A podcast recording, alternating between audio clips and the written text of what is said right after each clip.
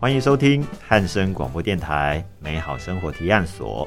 大家好，我是东龙。Hello，各位收音机前的听众朋友们，大家午安，我是珊珊。今天我们的节目呢有一个比较特别的形式，对不对？对虽然开头是东龙跟珊珊，嗯，可是接下来就要请东龙担当重任，就是出外景，出外景，要到松山烟厂的一号仓库带大家看一个展览。就是安藤忠雄他的挑战对。啊，这个展览，对，这个展览就叫做挑战啊。嗯，这个展览我印象里，东龙其实之前在日本看过，对，对。这展览在二零一七年的时候，在东京的国立新美术馆的时候展有做出，展出。那现在事隔几年，然后中间也有因为疫情的关系，然后他又经过几个不同城市的巡回，嗯嗯台北作嗯为最终站的一个展示。对，我觉得这个还蛮有趣，就是大家可以去看看，因为它可能跟在东京展览的时候不太一样，因为东京的展场是很大的，然后我那比松烟这个还仓库还大，大很多，大很多，哇！而且嗯作品数量也很多。虽然感觉就是一张票可以看很多东西，嗯。但是因为那时候疫情前，然后人也很多，嗯，啊，展品也很多，所以有看得到东西吗？还是都看到人的脑袋？都有。但是回忆起来，就是想说啊，好像啊，有一种恍如隔世的感觉对耶。对对，已经模糊了这个印象这样子。但是这一次，我觉得嗯呃，主题没有像之前那么多，嗯，反而比较鲜明明确一点。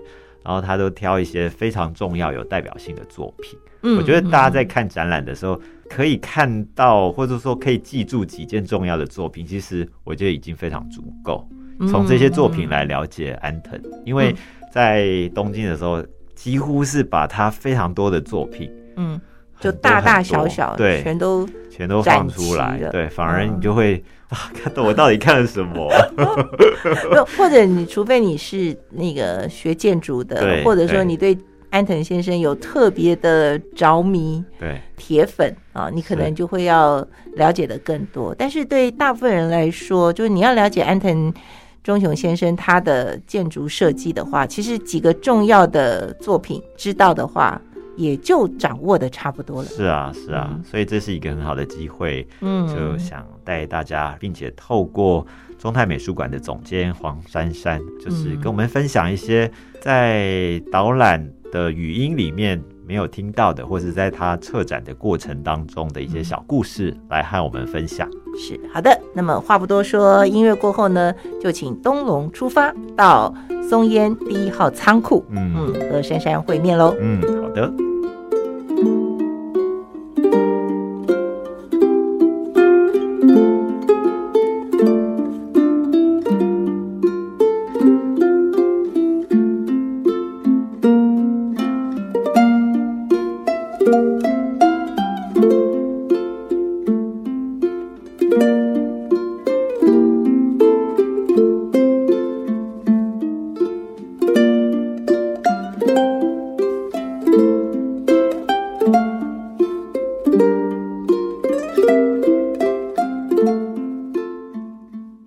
听美好生活提案所。大家好，我是东龙。我今天是在松烟的一号仓库，那我今天带大家来看一个展览，这是来自于日本建筑大师安藤忠雄的一个巡回展，而且这次在台北站是巡回展里面的最后一站。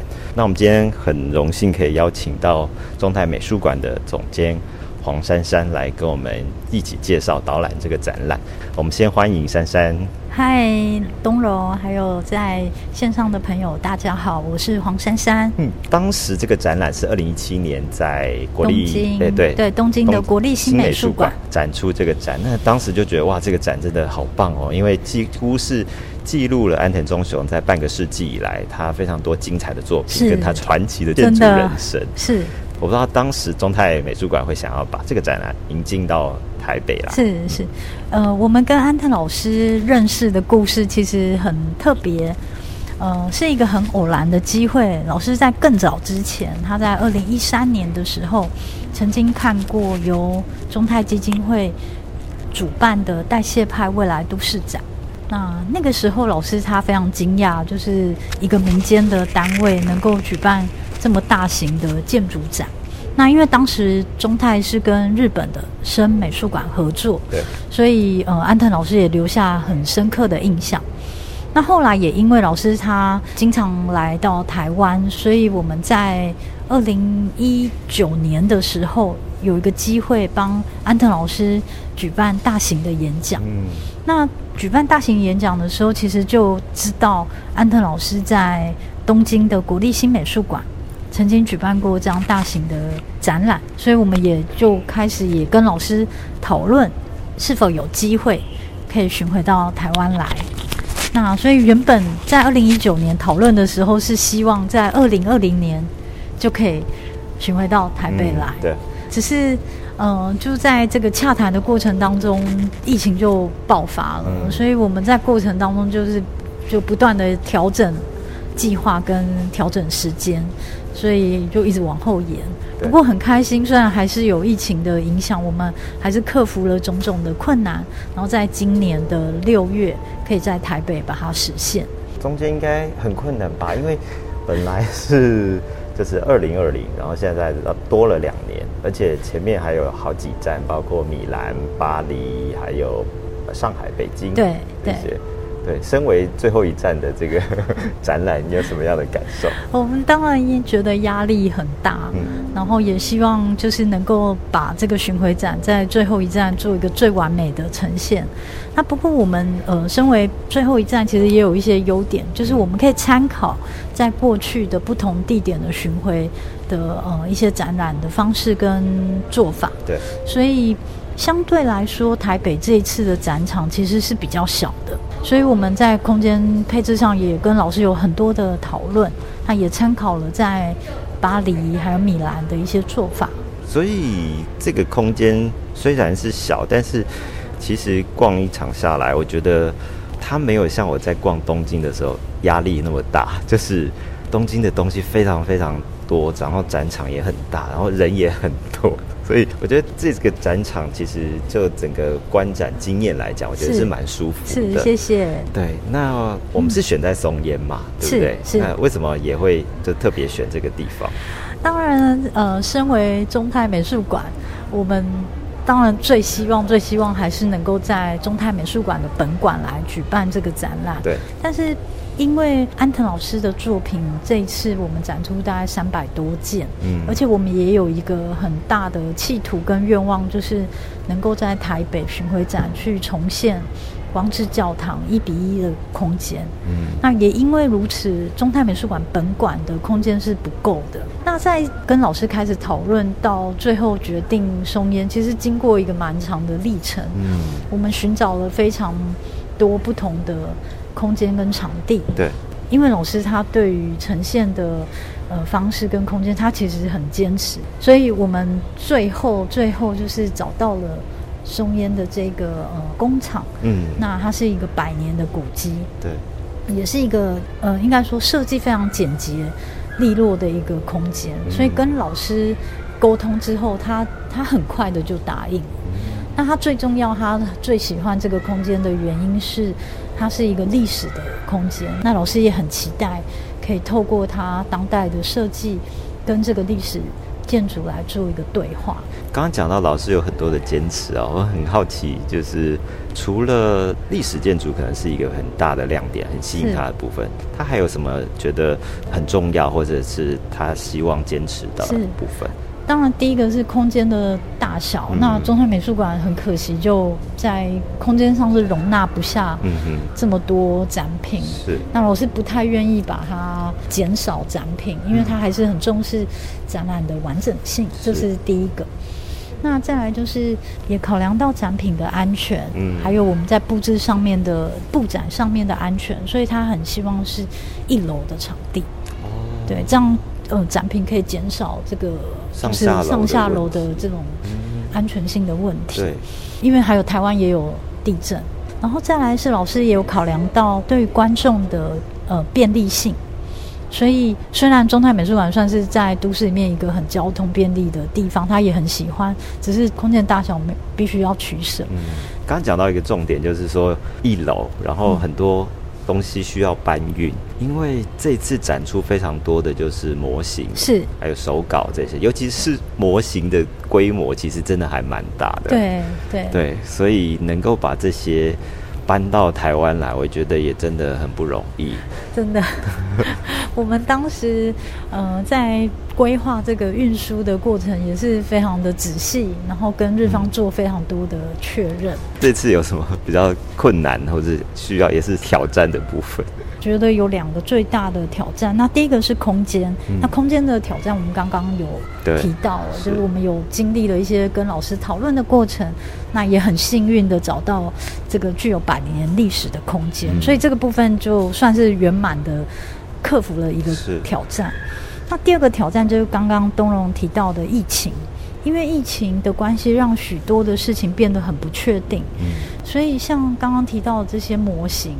那因为它的运输在疫情的过程当中，我们知道就是国际运输变得非常的复杂，所以我们这次展览其实是让所有的展品是提早，我们把时程提早了一个月，的确也中间有突发一些状况，那也导致这个我们本来提早了一个月，后来最后变成是很准时的进到台湾的展场，但也很感谢。就是所有的一切，就是在开幕之前，就是展品是很顺利的进到了台湾。嗯，在看这个精彩的展览之前呢，我还有一个问题，就是呃，这个展览的架构啊，其实我想应该会因地制宜吧，就是在不同的地方巡回，包括它当地的情况，还有展场空间等等的原因，会做一些调整。是，所以这次的内容在。我印象中，可能在二零一七年上面会有些不一样。嗯，那当时在这些内容上面的取舍或者是调整，有没有一些考量点？是，呃，的确，因为在东京的国立新美术馆，它是一个非常大的场地。然后在东京的时候，光之教堂它是有有机会可以放在户外来做展示。但是在这一次台北展，我们松烟的这个一号仓库，虽然它已经算是。比中泰美术馆本馆大许多了，可是要相对来说要容纳老师这么多作品，它还是嗯稍微有一点点有限。嗯，所以跟老师的讨论过程当中，呃，他提出了几次的这个规划的方案，然后也接受我们这边的一些建议，所以让这次的题目是以四大主题，然后而且许多的模型它是以挂墙的方式。而不是放在呃地面上的方式来去做展示，那让整个展览的呃节奏是比较紧凑的，但是相对来说是可以完整的呈现老师这六十多年来所有的创作。那当然，其实我们已经很努力的想要展示丰富的作品，但是还是有很多。作品没有办法全部展，因为老师的作品真的非常的多，对，所以我们等于是跟老师讨论，以最重点跟最精华的方式来呈现。嗯，那举一个例子，像是在呃东京或者是在其他的呃上海，可能也有做的指导，它有一个非常巨大的比较地景式的模型，那那个比较可惜，在这一次。我们的展场就没有呈现，嗯，但是呃，相反的，我们就留了一个很完整的空间给光之教堂在我们的展场当中，嗯，所以呢，我们等一下就从这四个主题，我们会请珊珊来跟我们挑一些特别的亮点，或是有一些背后小故事的建筑作品来跟我们分享。好，好。来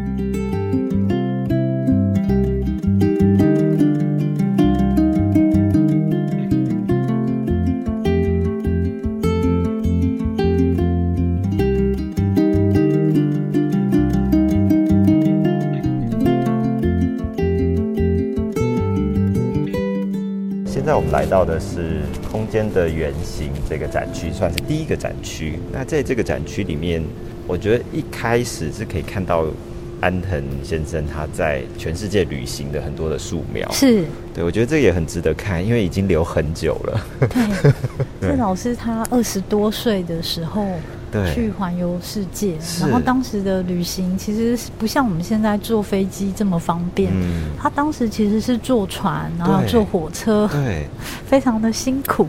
然后他英文能力也没有那么好，我觉得这是一个有点苦行僧的这个过程。没没错他很多影响都是从那个时候开始的。对，其实呃，老师在非常多的著作当中都有提到，就是在年轻的时候的旅行其实是很重要的。对那老师也有提到，为什么对他来说呢，旅行这么重要，是因为他可以用他的身体嗯去亲身的去体验建筑的空间，对而不是透过照片或者是出版品。因为安藤老师他在出国前，他其实是靠他的自学，嗯所以他那时候已经研究了很多科比意的建筑，或者是他自己自学很多建筑的一些理论。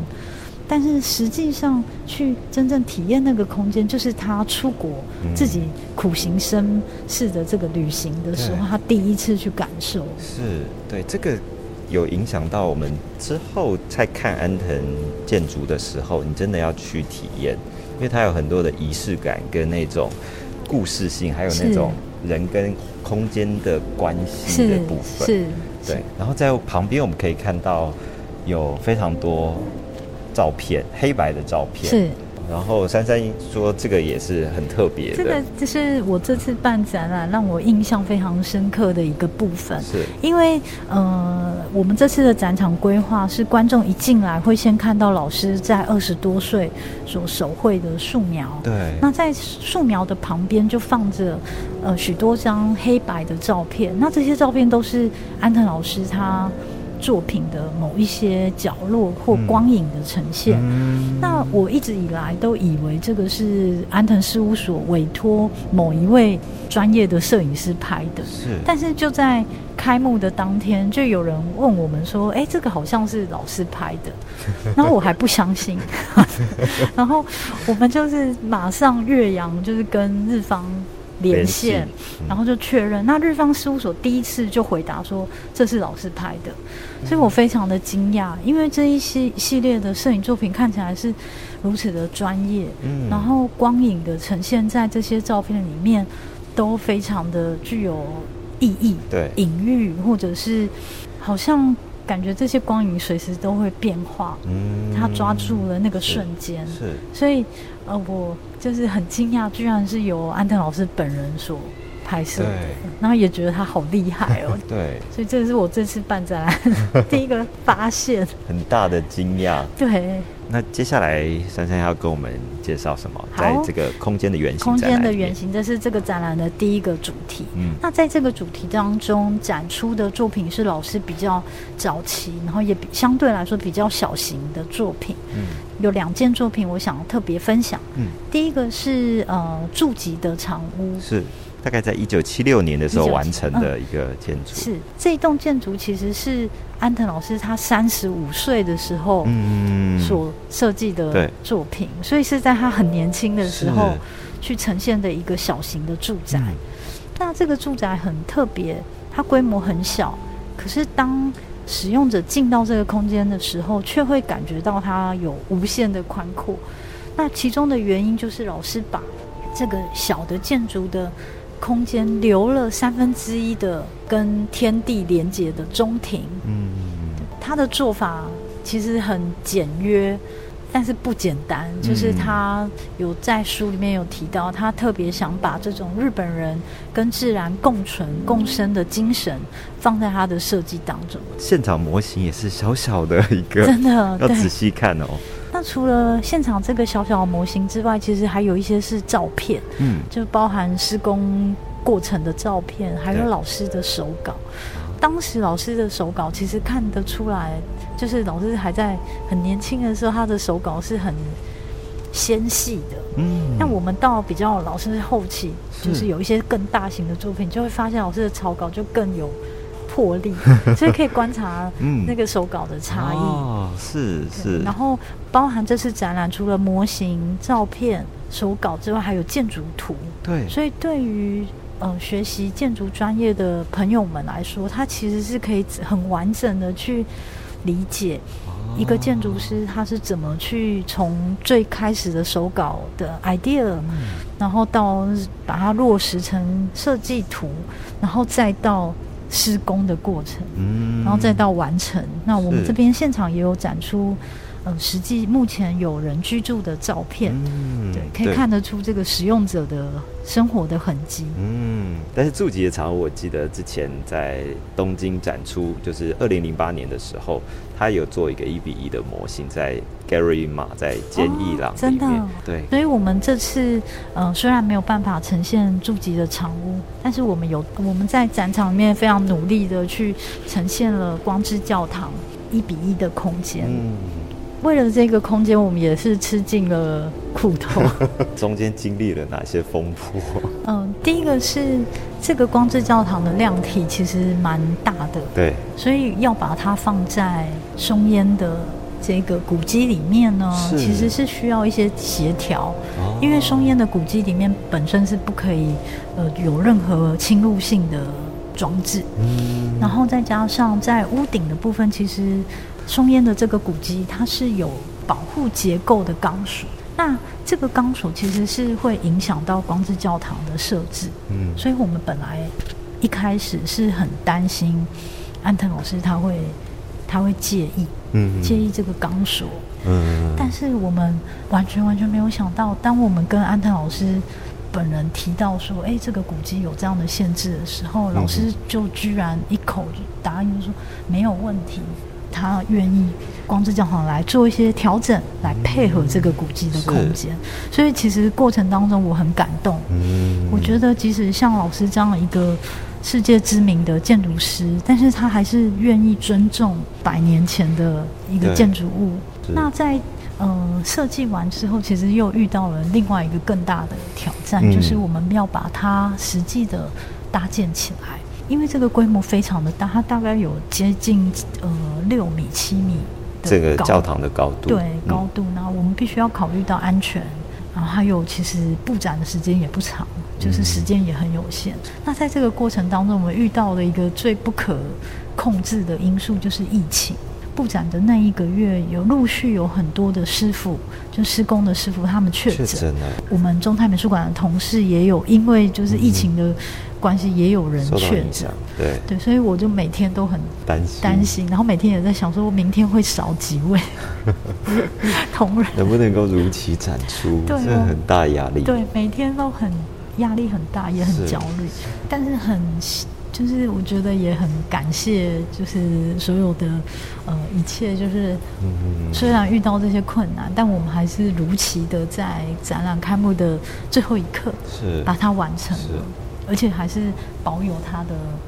呃，保有老师的设计的精神，然后还有安全性、都能够兼顾，然后也尊重这个百年的古迹。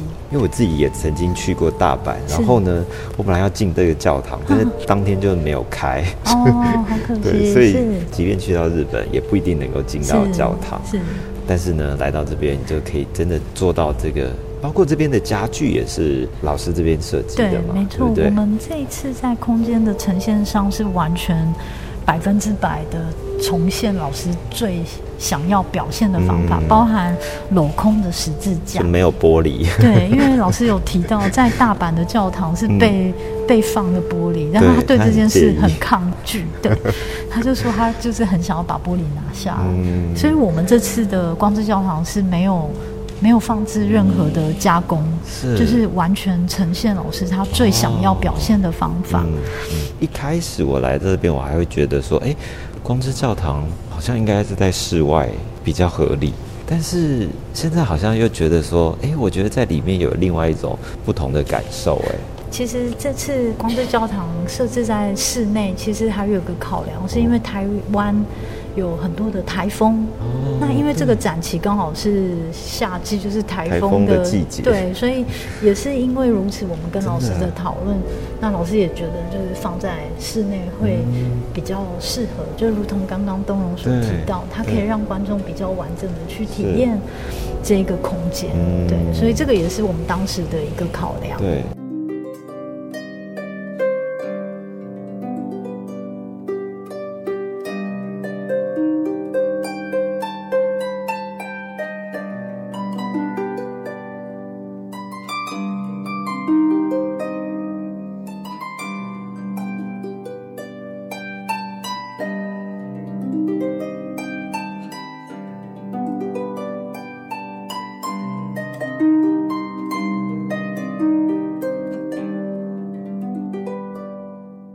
接下来来到第二个展区是城市的挑战。那这个展区的空间，我觉得也不太一样哦，尺度上面是呃模型啊，或者是手稿的部分都不太一样。珊珊跟我们介绍一下这个区好块。那刚刚我们看完了空间的原型，它相对来说是老师在比较早期的时候的一些创作，所以作品都还是比较属于在国内，然后规模也稍微小一点。嗯那到了第二个主题——城市的挑战，在这个展区的作品，它相对来说尺度就稍微大一点。那也有一些国外的作品。那在这边，我第一个想要分享的是，就是在大阪的几个作品。嗯那第一个是大阪的中之岛公会堂，这个公会堂很特别，它本身是一个古迹，是然后老师在他的古迹当中呢，设置了一个像是一个鸡蛋的蛋形的空间，嗯躺着的一颗蛋。观众看了这个设计图还有模型，就会很好奇，就是说，哎，这个实嗯，实际上现在有没有盖出来？嗯实际上是没有。没有对，这是老师的自己自动自发的一个提案。嗯然后在这个中之岛公会堂的旁边，是我们展示了两幅非常大的树苗。那这个嗯树苗叫做中之岛计划二，嗯就跟刚刚那个中之岛工会堂是一起、呃一就是起的对，因为这个工会堂是在中之岛里面，对对对。然后这个提案呢叫做地层空间，就是这个提案里面呢，老师把许多的建筑物是设置在中之岛的地层底下。嗯所以在地面上的建筑物其实都不会很高，嗯然后也很低调。那大部分的空间都是隐藏在地底下。嗯哼嗯哼，那这些设计都很表现了安藤老师他的一些风格跟理念。但是我觉得最特别的是，我想要跟观众朋友分享是这两个提案其实都并不是受到任何人的委托。嗯就是没有人委托安藤老师因为照理来说，一般建筑师他们设计都是会先有一个业主嗯委托建筑师，他才开始设计。但是安藤老师他很特别，没有人委托他，他就自己自动自发去提了对于工会堂还有对于中之岛的这两个计划，然后都很有创意。那为什么老师会有这样的行动？是因为他本身就是大阪人，嗯他有提过，他很多人都会推荐他说什么去东京设立事务所啊，或者去一些大都市设立事务所，但是老师他都拒绝。嗯他说我是大阪人，嗯大阪就是养育、培育我的地方，所以他非常的爱大阪。所以这两个工会堂跟这个地层空间的提案，其实都是基于安藤老师对于大阪的一种爱，然后对于希望这个城市有好的发展嗯，而所主动提出来的。对，所以我在他老师的这个书里面，很多不同的书里面都有看到，就是老师总共去跟大阪市长提案了三次，每次都被拒绝。嗯。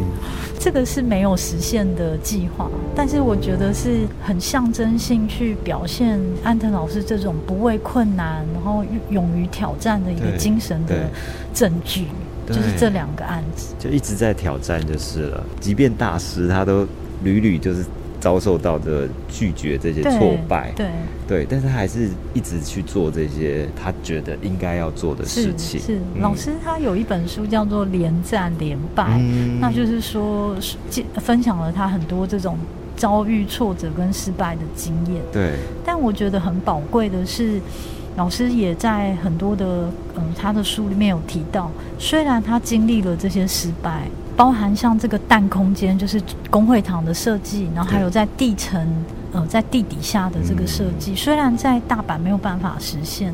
可是，在后来的一些其他的计划，老师就把他的这个想法能够去真正的把它实现出来。所以他有说，嗯、好的想法虽然一开始会遇到困难，嗯。会遭遇拒绝，是，但是这些好的想法都还可以慢慢的去培育它。而且我这一次上个月就从日本回来嘛，嗯。那我也去了大阪，就是中之岛这个区域，啊。因为他们最近就是做了一些新的设施、新的计划，然后其中还包括呃安南老师的绘本啊童童书之森对的这个图书馆，他的想法还是一直都没有停止过，就是对。对于地方啦，或是对于下一代啊，对于环境啊，包括这个也是，这是当时在纽约的一个一个提案，对不对？就是九一事件的这个嗯世贸中心重建计划，对，那它也是一个提案。嗯。那我呃，我自己觉得很感动的是，在老师这个计划当中，他不是再去设立一个很高耸的纪念碑，嗯。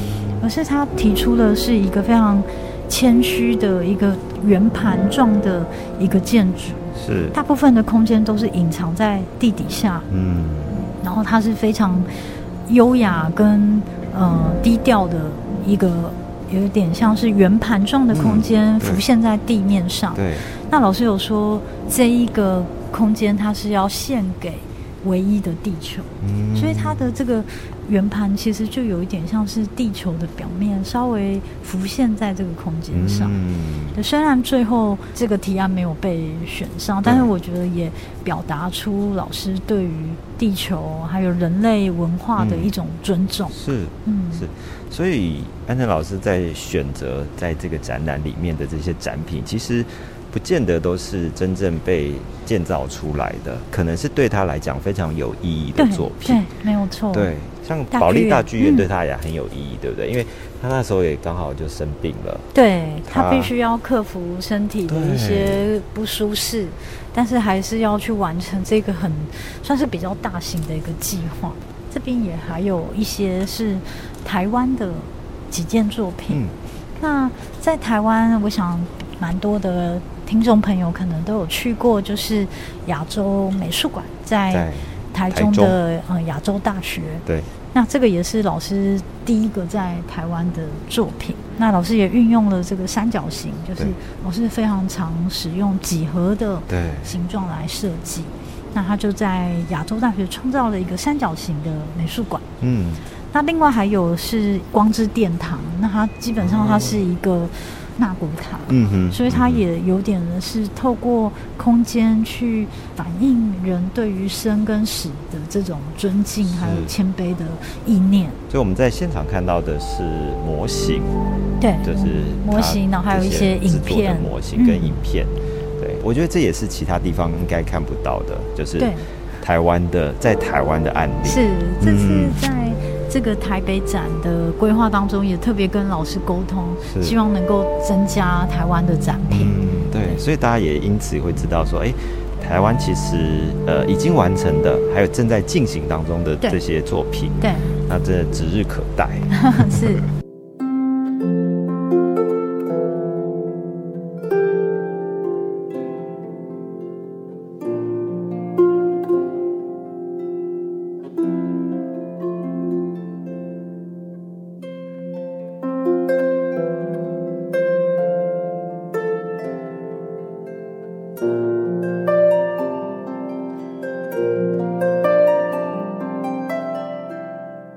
接下来我们来到景观的创造这个是主题。刚刚看完了城市的挑战对，所以老师的计划就是越来越多元，嗯然后也越来越跟都市的文化有一些连接。嗯，然后到了第三个主题是景观的创造。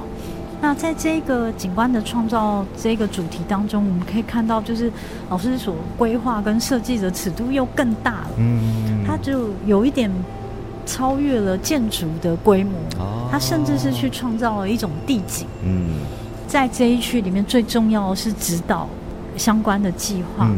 然后还有几个是跟地景是结合在一起的。对，那我们可以看这个，这是在北海道的一个头大佛嗯的一个计划。对，那它很特别的是，本来这个大佛像是本来就存在的，嗯嗯，可是因为业主就是发现很少人来哦这边参观，是，所以就委托了安藤老师再把它重新设计。那没想到安藤老师就设计了一个像是呃小山坡、小山丘的一个空间，把这个大佛整个包起来，嗯。只露出他的头。是，一开始大家就很难理解，对，但是其实老师是创造了一个让人跟这个大佛相遇的动线跟空间。嗯透过老师所设计的一个呃参观的动线，它包含你必须要经过一个水池，嗯，然后一个很长的通道，对，然后再到最后可以看到大佛呈现在你眼前的时候，那时候你已经非常靠近大佛，嗯。所以那个大佛的壮观对，就会慢慢的被呈现。那我们在现场刚好是有搭配了照片跟一部影片，嗯，所以这个影片就是让观众可以好像身临其境的去感受嗯跟这个巨大的佛像相遇的一个过程。对，对然后同时他在这个小丘的上面，其实也种植了很多的薰衣草是，这就是北海道嘛，对 就是，让他觉得他跟当地又有一些更强烈的没错连接没。错。东荣讲到一个重点，就是老师他也很常去思考他的作品不是那个。放在哪一个地方都可以成立，而是对他必须要跟当地有连接。是是，对，所以这也是老师在设计上面他非常重视的。然后另外一个是指导，指导。我们在这次台北的展览当中，有一区是蛮完整的去介绍老师指导的作品。嗯那用了一个圆弧形的空间，是有一点在呼应老师在指导，呃，许多作品当中的其中一个是那个椭圆的贝热森空间。哦对，那在这个指导上面，老师设计的已经八件作品。嗯然后花了大概三十年左右，然后陆续完成的呃八个计划。那甚至老师也有说，他现在还有第九个计划哦还在筹备当中。嗯所以这个指导其实就是由安特老师跟贝勒森企业主叫做福武先生，嗯。他们所共同创造的一个很特别的地景。是。嗯。因为以前指导就是主要是生产泥沙石这一些的，嗯，大家其实好像都不太会去指导。对，在早期的时候，其实指导有一个比较刻板的印象，就是嗯。那边堆放了很多工业的呃废弃物，也有，对，对。然后森林绿色都已经被破坏。对对对对，那指导的再生到，比如说到我们现在二零二零年，大家对于指导的印象都是很好，对，就是它是有自然、有山、有海，还有呃艺术。艺术。对。那其实这个都不是一一处可成对的，对，它其实是由福武先生他发起了这个愿望跟计划，嗯。然后邀请安藤老师跟他一起合作，是是，然后打造了这样的一个艺术指导。而且现在台湾人也好喜欢去指导、哦，就是喜欢去濑户内艺术季这一类的。我自己也去过，然后我也住过这个贝勒森之家，就是那个饭店，真的就是呃安藤先生的建筑真的要亲自去体验。他这就他会做非常多的故事或者是情境气氛，让你当下就是非常佩服他的这种建筑的是创造的一种魔力魅力。对，嗯，那我们在这个指导的这一区展区里面，其实可以看到，就是呃地中美术馆。对，那它就是模型。对它的美术馆有模型，还有一些照片。是。那可以看得出，如果我们从地面上看地中美术馆，其实就只有看到几个几何形状错落在这个山丘上面，嗯，对，因为这个美术馆的空间基本上全部都在地中，嗯。所以才叫做地中美术馆。是是，我们看到这个模型，其实就可以联想到刚刚在许多年前，老师他去跟大阪市长提案的这个中之岛嗯地层空间的提案，啊就是把所有的建筑物都是放在地底下。在许多年前，他不被接受，嗯但是在指导他就实现了他当时的想法。对，而且在地底下的时候，大家可能会以为就会比较阴暗，其实没有，因为他就是一个光的魔术师这样的一个角色，是，它会让你下面看到、感受到的这些光，然后透过建筑会有很多不同的层次感。是没错。对，所以搞不好地下是更迷人。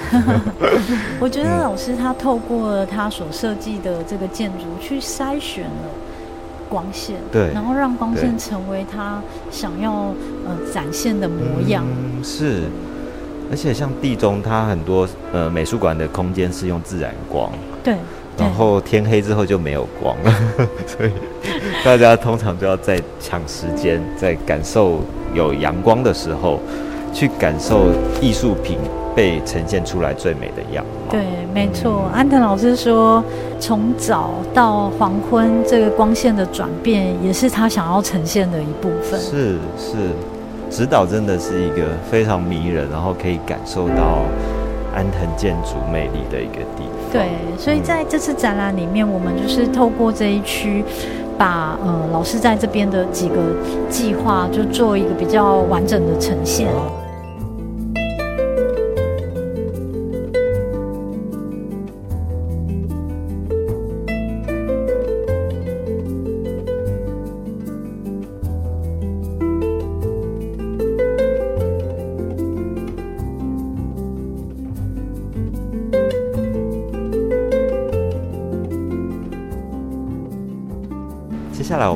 的是与历史对话第四个区域。在与历史对话这个第四个主题当中，我们就介绍了老师在近期呃比较大型的一些计划，而且这些计划都很特别，它是跟古迹还有历史建筑物是有结合跟合作的作品。在这边，我想要跟听众朋友介绍两个很重要的计划。第一个是在威尼斯的海关大楼美术馆，那它是位于威尼斯的呃这个其中的一个岛屿的尖端，对，然后透过重新修复一座十七世纪的一个古迹，然后安藤老师在这个古迹当中呢，在古迹里面的空间再去增设艺术品展示的空间。嗯，这个其实不只是要修复古迹。然后还要加入可以作为美术馆展示的功能的设计。那这个部分其实刚刚珊在讲这个中之岛的时候，然后或者是在讲一些他保留一些古迹的那个精神，其实都是一直都是这样的，是一贯的，对对。那大家也可以在这边影片可以看到，而且。意大利人本来就是在建筑上面就是很厉害的。对，老师在很多的书或者是影片里面，其实都有提到。对，就是意大利人，他们是对于建筑充满了爱。嗯，不管是历史学家，然后结构技师，还是呃师傅施工的师傅，每一个专业者，他们都是真的对于建筑是充满了爱。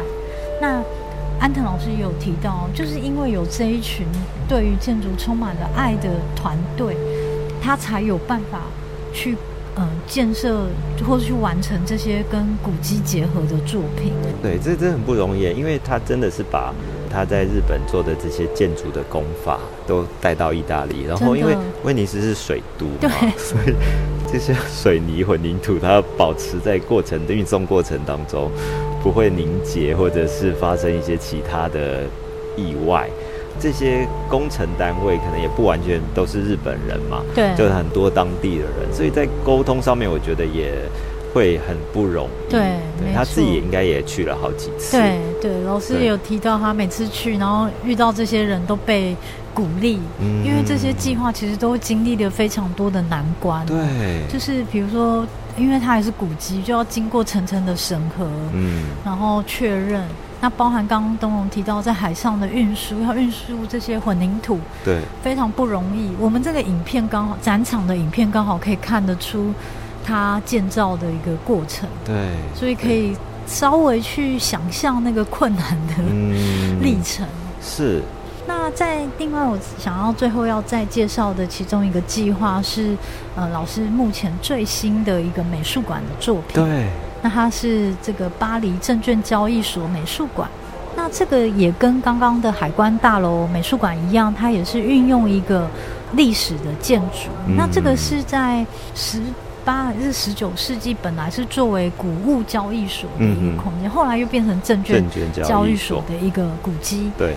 安藤老师在设计这个作品的时候呢，他是完整的保留这个建筑物的外观，嗯，然后在它的室内的空间，它也重新去修复它里面天花的这个壁画，是，然后在它的圆形的中庭的空间里面。再去设置一个圆筒状的、很有具有标志性的一个圆筒的空间，嗯，所以去达到让新跟旧的空间去做结合跟对话的一个呈现。是，所以这个很特别，是因为在二零一七年的时候，这个作品还没有完成，然后到现在已经完成对了。对对，啊，现在如果去巴巴黎可以看到可，以看到这个作品。对。那因为这是一个最新的作品，然后嗯特别又是在疫情的呃年份完成，所以也是历经了非常多的困难。是。那也有很多的建筑界的老师或者是朋友都有提到说，这个是比较嗯少数大家还没有办法实际到现场看，因为现在还疫情还是有一点影响。是，所以很多的朋友都说，一旦解封了，第一个就是要去这里。对啊，这个真的很有代表性哦，是因为它真的是古迹跟他的新的作品中间，其实是完全没有影响到原来的古迹，然后它也透过像是环形、圆柱形的这个建筑，然后大家就可以反而从不同的角度来看这过去的古迹。是，对，以前是没有办法从就是慢慢的往上走，然后环绕着这个空间。对这个也是皮诺斯人美术馆。对，刚刚所提到的这个海关大楼美术馆跟这个证券巴黎交易所美术馆，都是跟皮诺这位企业家是合作的计划。那其实老师他也曾经提过，他认识皮诺是很多年前。那他们第一个原本要合作的计划是在巴黎的色干岛、嗯上面，本来要盖一个美术馆，嗯，但是那个计划很可惜的，因为有很多各种的因素，所以最后是没有没有办法实现的。嗯，然后老师就在这种很灰心、快要放弃的时候，皮诺先生又又提出很多计划，希望让安特老师来挑战，所以才有后面的我们刚刚看到这些呃跟古迹之间的对话。嗯，那所以这个也是非常有趣的一个故事，在这个展场，我们还是可以看到有投影的播放。是对，我就很想跟大家分享一下，因为大家可以看到，好像这个私人美术馆，因为它是一个他自己也是一个收藏家，所以他有很多的收藏。那像大家看到很多像雕塑啊之类的，这些其实都是用蜡做的，所以他们在开幕的时候就开始点燃。然后呢，就会一直烧，一直烧，然后这些雕像最后就会被烧掉，包括大家在这个环形空间里面看到的人啊、椅子啊这些，最后都会化为灰就消。失。所以在不同的时间来看这个地方的时候，就会有不一样的一个惊喜。所以我觉得这个不只是建筑本身，其实它的美术收藏、这个艺术展览对，也都非常非常精彩。。对对对对，所以这边就已经算是到展览的尾声了。，对，这个嗯与历史对话这一区是整个展览的最后一个区域，但我觉得对我们台北展来说，展览收拢在这个题目也是很有意义的。嗯，因为是呃，松山烟草工厂，也就是我们现在所在的这一个空间，对，它也是在百年前由日本的建筑师所规划的一个空间，嗯所以。很特别的是，虽然巴黎跟威尼斯的作品 远在天边对，对但是我们所在的这个台北是的空间也是一个历史的空间。然后透过这次展览，可以让当代建筑跟历史建筑有一个新的对话。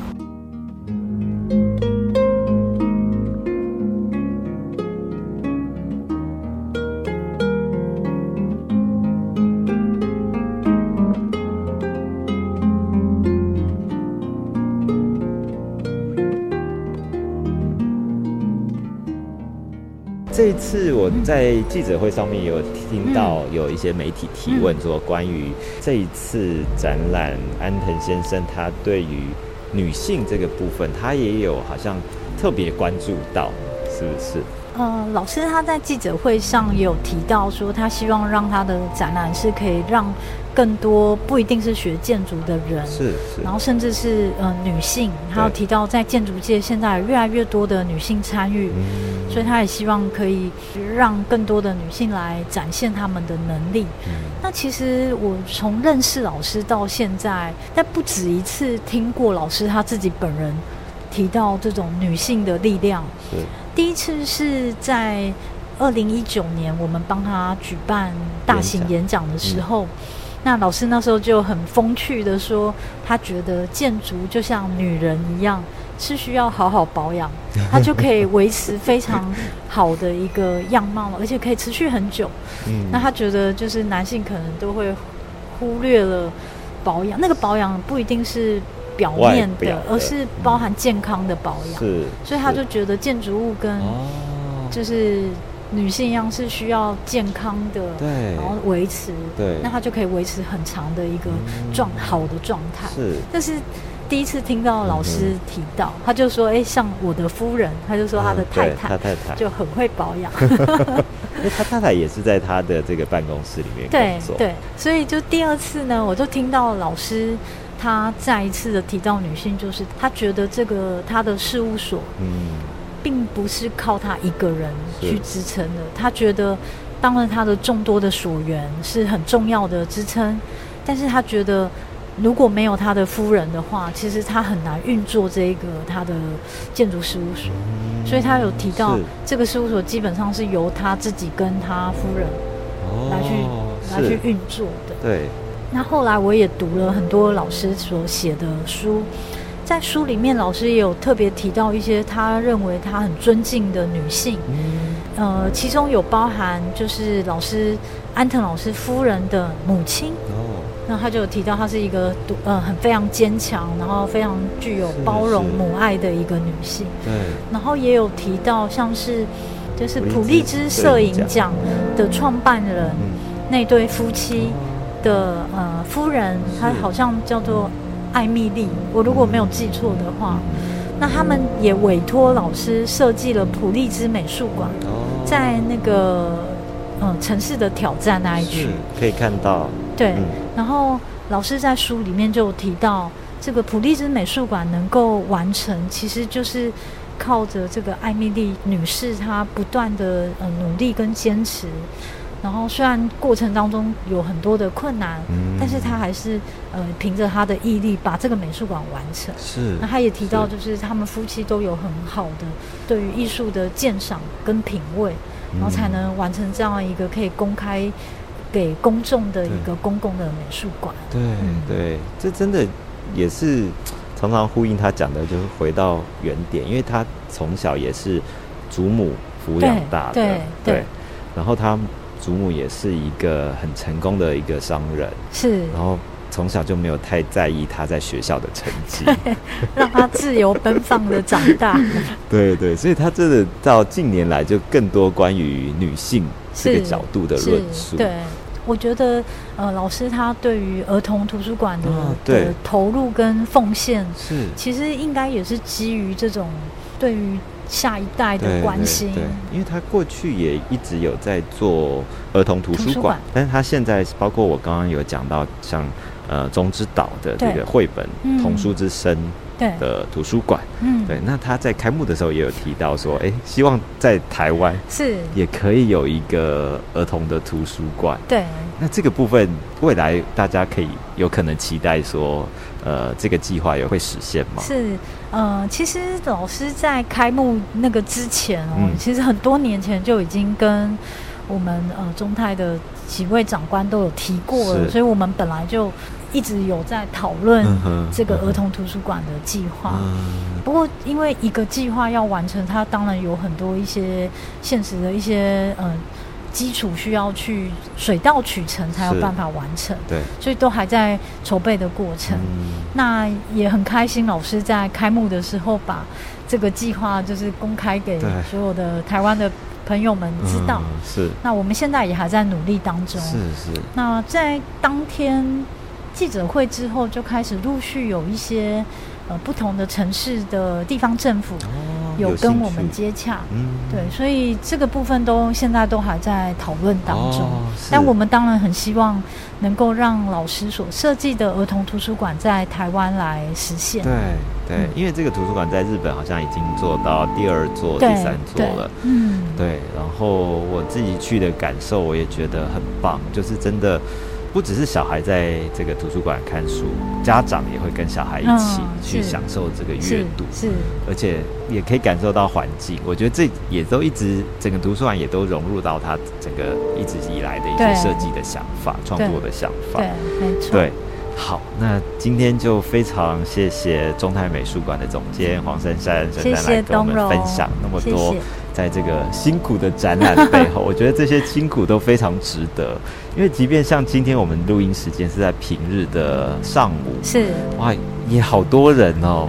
对，就很感谢观众朋友的支持。真的，而且这个还有还有活动，就是好像每满两万人就会送这个安藤先生的。亲笔的手绘稿，对，已经送出两幅了，对对，因为前几天刚好已经达到四万四万人次，感觉可能要多准备几幅的样子。这个也很感谢安藤老师，对，因为他他真的很喜欢台湾，然后也很感谢台湾观众对他的支持，所以是老师自己主动提出他想要回馈给我们的观众，对，大家都好想要得到安藤老师的手稿。今天就非常谢谢珊珊跟我们分享，非常谢谢，谢谢东龙，谢谢。谢谢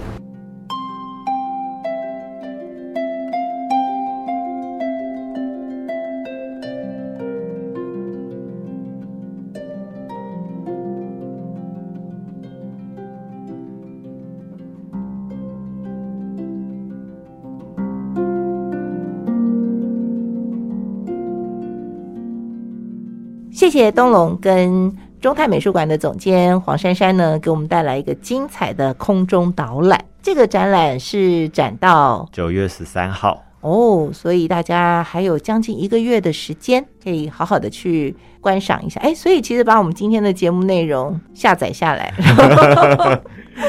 在现场，其实就仿佛有了一场专人导览的感觉了。我觉得可能可以有这样子的，对。就是更丰富，更丰富。当然，现场也会有语音的导览的提供啊。没错，但是不同角度，你可以嗯从不同面向认识安田忠雄和他的建筑。嗯，好的，今天的美好生活提案所就进行到这里。谢谢大家的收听，欢迎下周同一时间一起在线上跟空中和我们分享美好生活。嗯，我们下周见，拜拜。